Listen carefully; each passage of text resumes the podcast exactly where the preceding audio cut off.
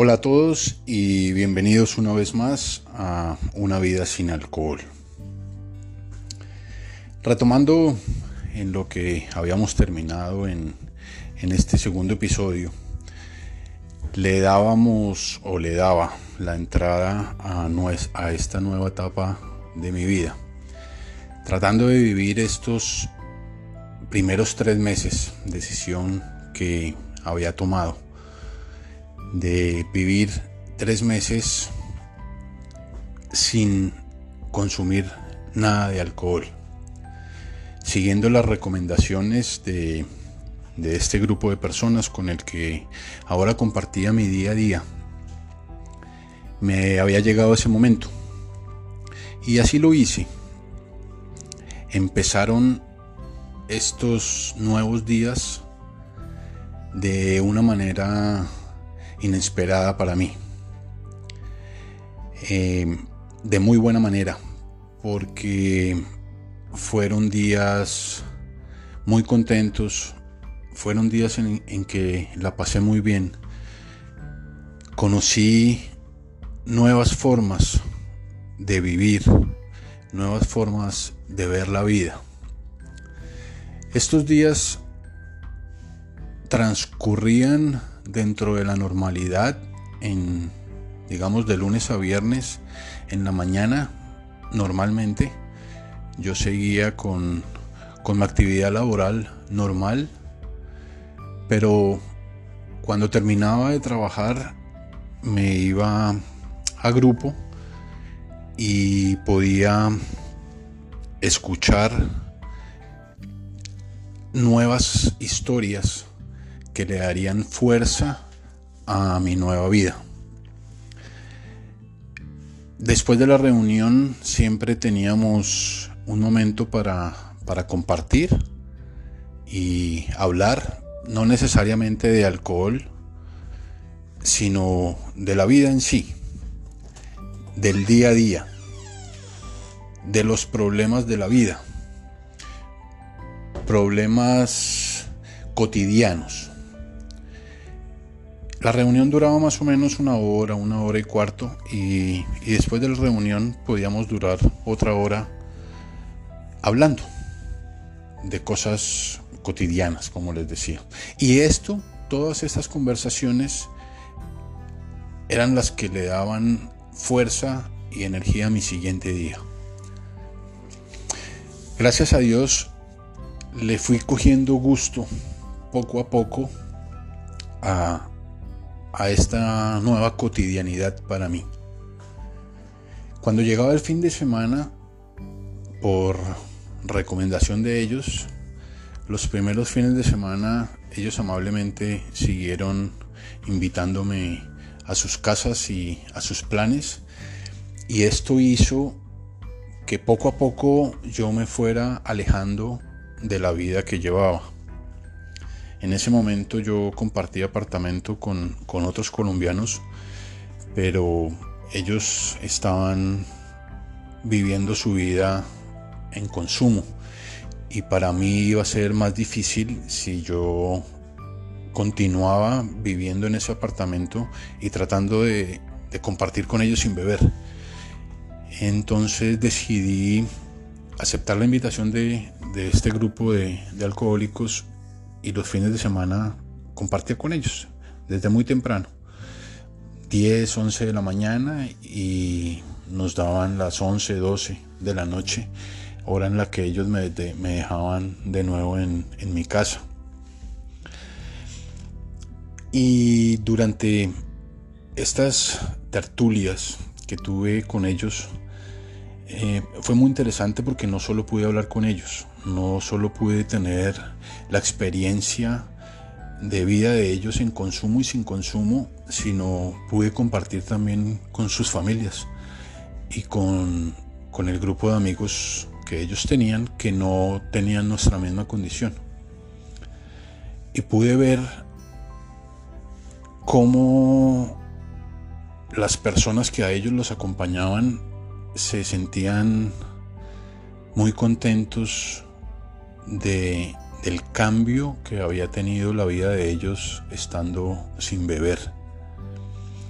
Y poco a poco fui aprendiendo y conociendo que se podía llevar una vida tranquila, normal y alegre, sin beber, que existían otros planes para, para hacer donde el trago no estaba de por medio, que existía una forma muy fácil de darle felicidad a la gente, al grupo más cercano de uno, solo con el simple hecho de no, de no tomar trago.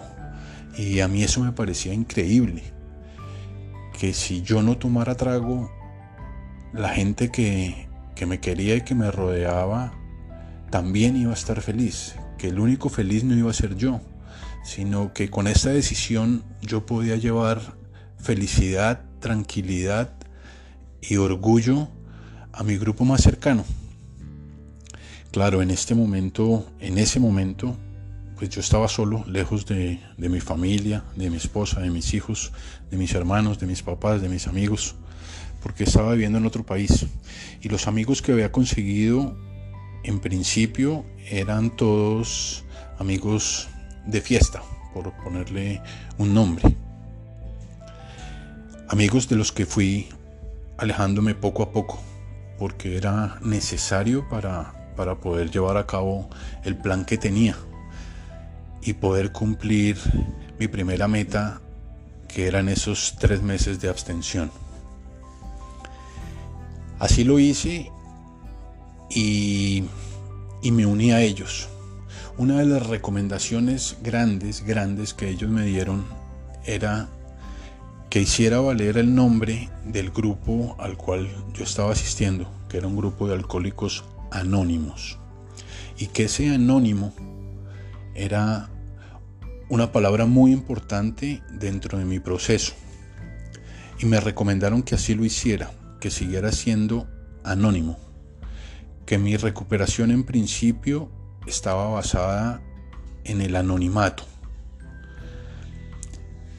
Yo tardé, tardé un tiempo en, asimilar el por qué y hoy les puedo contar el por qué. Porque creo yo, sin miedo a equivocarme, que la sociedad en la que yo crecí y me desarrollé en, en mis años de juventud, el alcohol es bien visto. En cualquier reunión el, tomar alcohol está bien visto. Desde temprana edad eh, los muchachos toman trago o tomábamos trago, se emborrachaban y está bien visto. No es, no es una cosa que saque de casillas a la otra, porque cuenten ah, que fulano se emborrachó no se emborrachó, es normal. En cambio, el, el alcohólico está tachado por una figura un poco fuerte en, esa sociedad. El llamarse, el que a uno lo tilden de alcohólico, en algunos momentos podría llegar a ser hasta una ofensa. Y, mi proceso tenía que ser personal. Me recomendaron, como les dije, que llevara ese anonimato a lo último, que tratara de hacer mi proceso yo solo, que no le contara a nadie en absoluto, para que nadie pudiera interferir en este proceso y no me pudiera dar un, un consejo o un reconocimiento porque haya hecho o haya dejado de hacer. Entonces, así lo hice. Pasó el primer mes y yo no le había contado a nadie, absolutamente a nadie.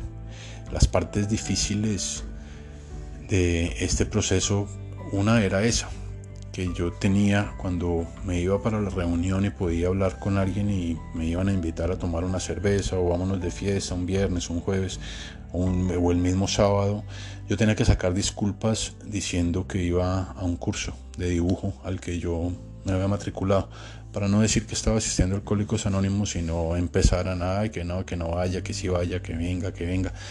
Entonces, para que me respetaran un poco mi privacidad, así fuera con mentiras, Así lo hice y me funcionó.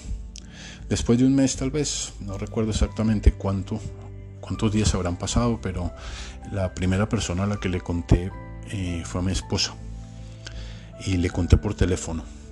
Seguramente ella en ese momento no me creyó mucho porque ella me lo había eh, insinuado en, en varias oportunidades que por qué no asistía a un grupo de alcohólicos anónimos que, seguramente me podían ayudar con el problema que yo tenía y, siempre hice caso omiso de esas insinuaciones que ella me hizo.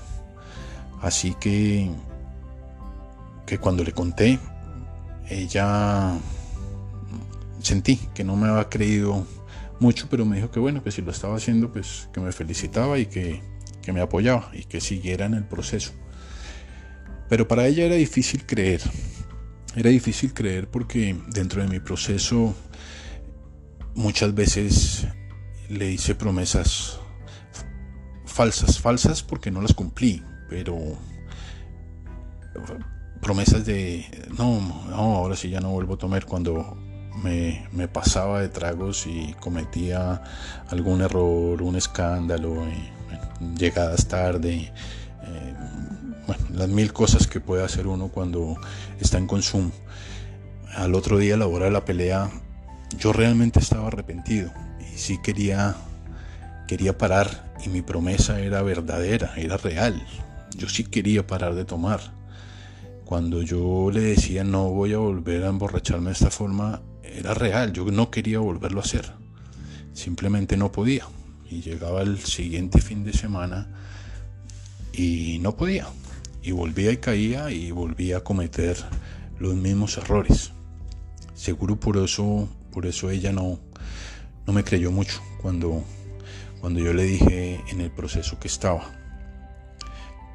Pero tiempo después o días después, ella tuvo la oportunidad de, de viajar a Panamá. Y al siguiente día de su llegada, bueno, el día de su llegada pudimos hablar, volví, le conté en lo que estaba, eh, se lo reiteré, le dije que era en serio, que llevaba ya algo más de un mes limpio, que no me había tomado ni una cerveza, que estaba contento, que mi vida estaba empezando a cambiar, que mi cuerpo estaba empezando a cambiar, que mi mente estaba un poco más clara. Y la llevé. La llevé a grupo y ella accedió y me acompañó. Fue fue un momento, un momento muy importante para mí. Porque en estos grupos, aparte de hablar de alcohol, también hablamos de la vida, le damos gracias a Dios, le damos gracias a la gente que nos ha ayudado. También nos quejamos, lloramos. Eh, es un momento de, de, desahogo total.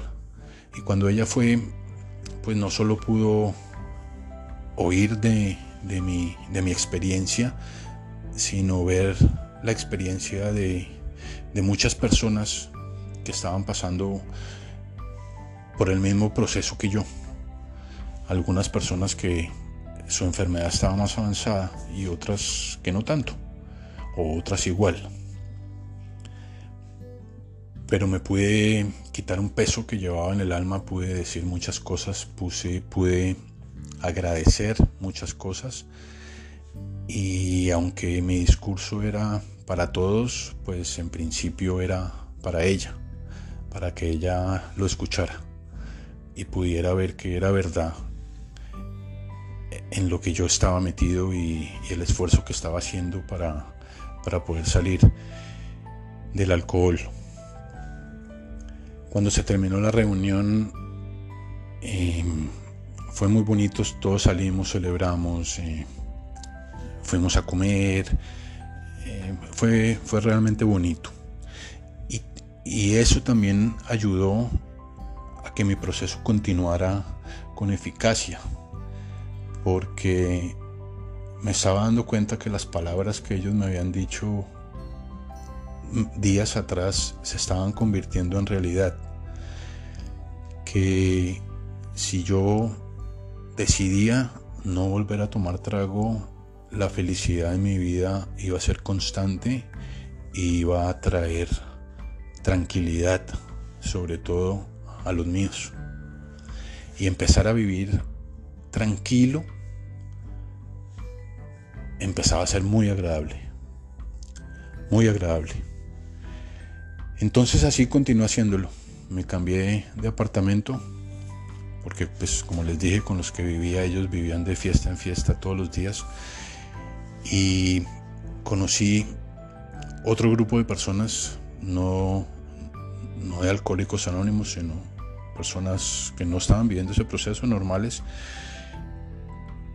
que agradezco también haberlos conocido porque ellos conocieron me conocieron ya estando sin consumir entonces no me juzgaban si yo bebía o no bebía. Si me invitaban a tomar, yo decía no, porque no tomo, porque estoy, eh, estoy malo del estómago, estoy tomando antibiótico o, no quiero beber, y ellos me lo respetaban. No salí de fiesta, no, no lo hice porque no me sentía en capacidad de hacerlo. No, este mes que había pasado me había costado mucho y no quería arriesgarlo y ponerme en tentación de ir a un bar y tener el trago muy a la mano y poner en riesgo todo el esfuerzo que, había hecho durante este mes.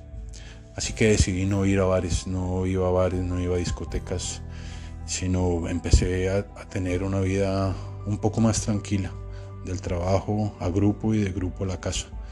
Así todos los días, los fines de semana me reunía con, las personas que asistían a grupo, compartía con ellos y ahí no tenía o tenía menos riesgo de, recaer. Y cuando salía con las otras personas, como, como no me juzgaban, eh, me sentía tranquilo, porque así me habían conocido. Entonces, el tiempo fue pasando, fue pasando, fue pasando día a día, día a día, día a día, y el consumo lo estaba dejando a un lado. Si existían días muy difíciles, claro que sí, en los que desearía haberme tomado un trago, claro que sí, muchas veces me pasó por mi cabeza, pero siempre estuve acompañado y, y, y pude no hacerlo. Pude tapar la botella durante ese tiempo y eso me, llenaba de orgullo. Pero también mi vida personal iba creciendo día a día con los mismos problemas. Mi vida, mi vida seguía andando. Pero como mi mente estaba un poco más clara, también podía organizar las cosas que, que iba viviendo día a día y las que quería vivir.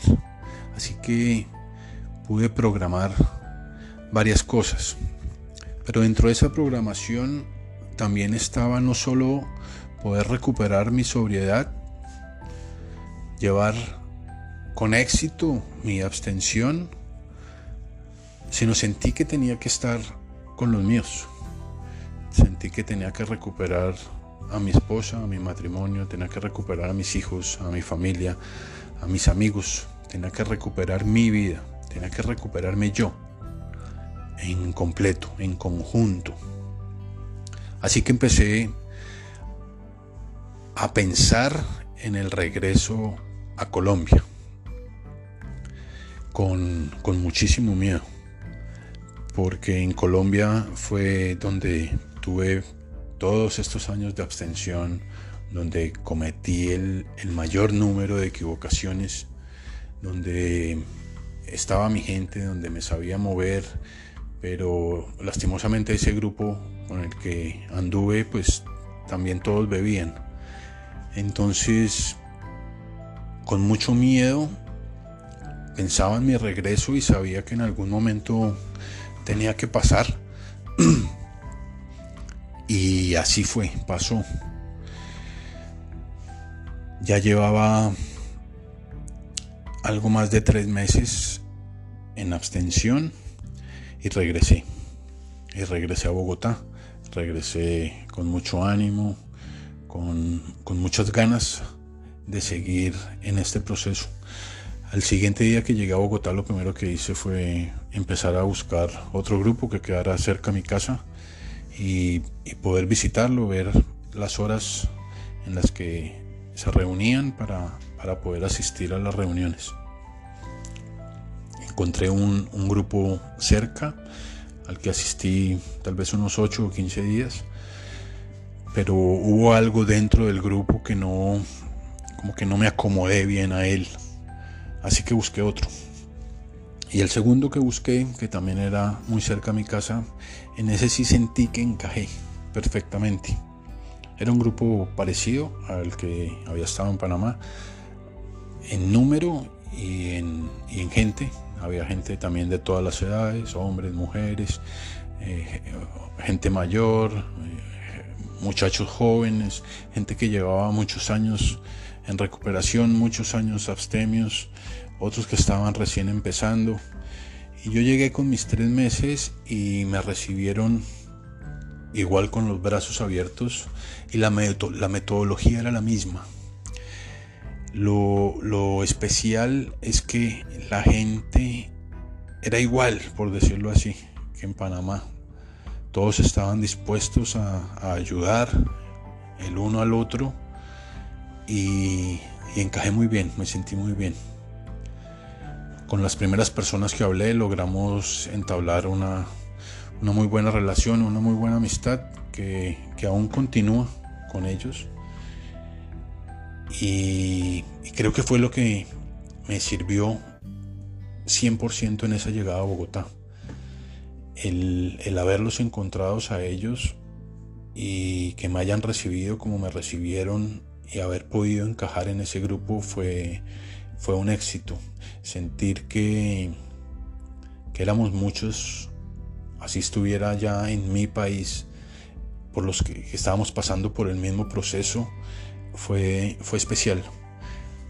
Y con ellos también tuve la oportunidad de, nos reuníamos y salíamos y íbamos a tomar café, íbamos a almorzar, eh, buscábamos la manera de salir adelante, de hacer negocios, de hacer, de llevar nuestra vida adelante, de, poder salir adelante como personas y fue muy bonito, muy bonito porque esos, esos primeros tres meses descubrí que, que se podía realmente vivir sin alcohol que, no era fácil, no, no era fácil, porque seguía en el anonimato, nadie sabía en lo que yo estaba pasando, ni por lo que estaba pasando, y no quería tampoco dejárselo saber a nadie, porque me estaba sintiendo bien así solo.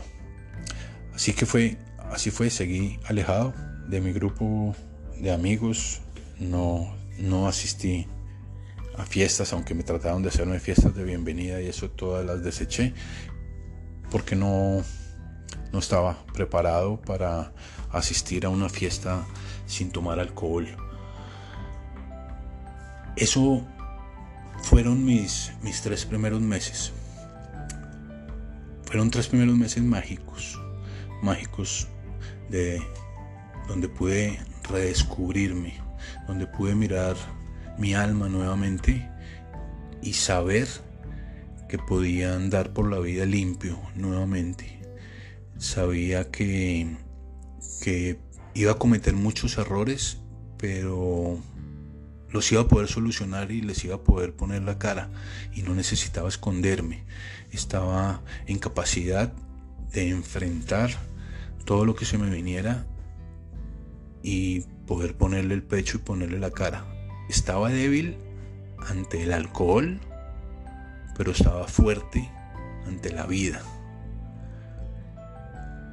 Aún hoy estoy fuerte ante la vida, estoy en capacidad de enfrentar lo que la vida tenga para mí sin necesidad de ahogarme en el alcohol.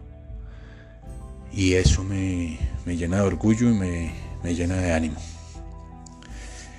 Bueno, muchas gracias por, por escucharme. Les agradezco, compartan con todos sus contactos este podcast para que el mensaje llegue a la persona que lo necesite. Nos escuchamos en ocho días. Fuerte abrazo para todos.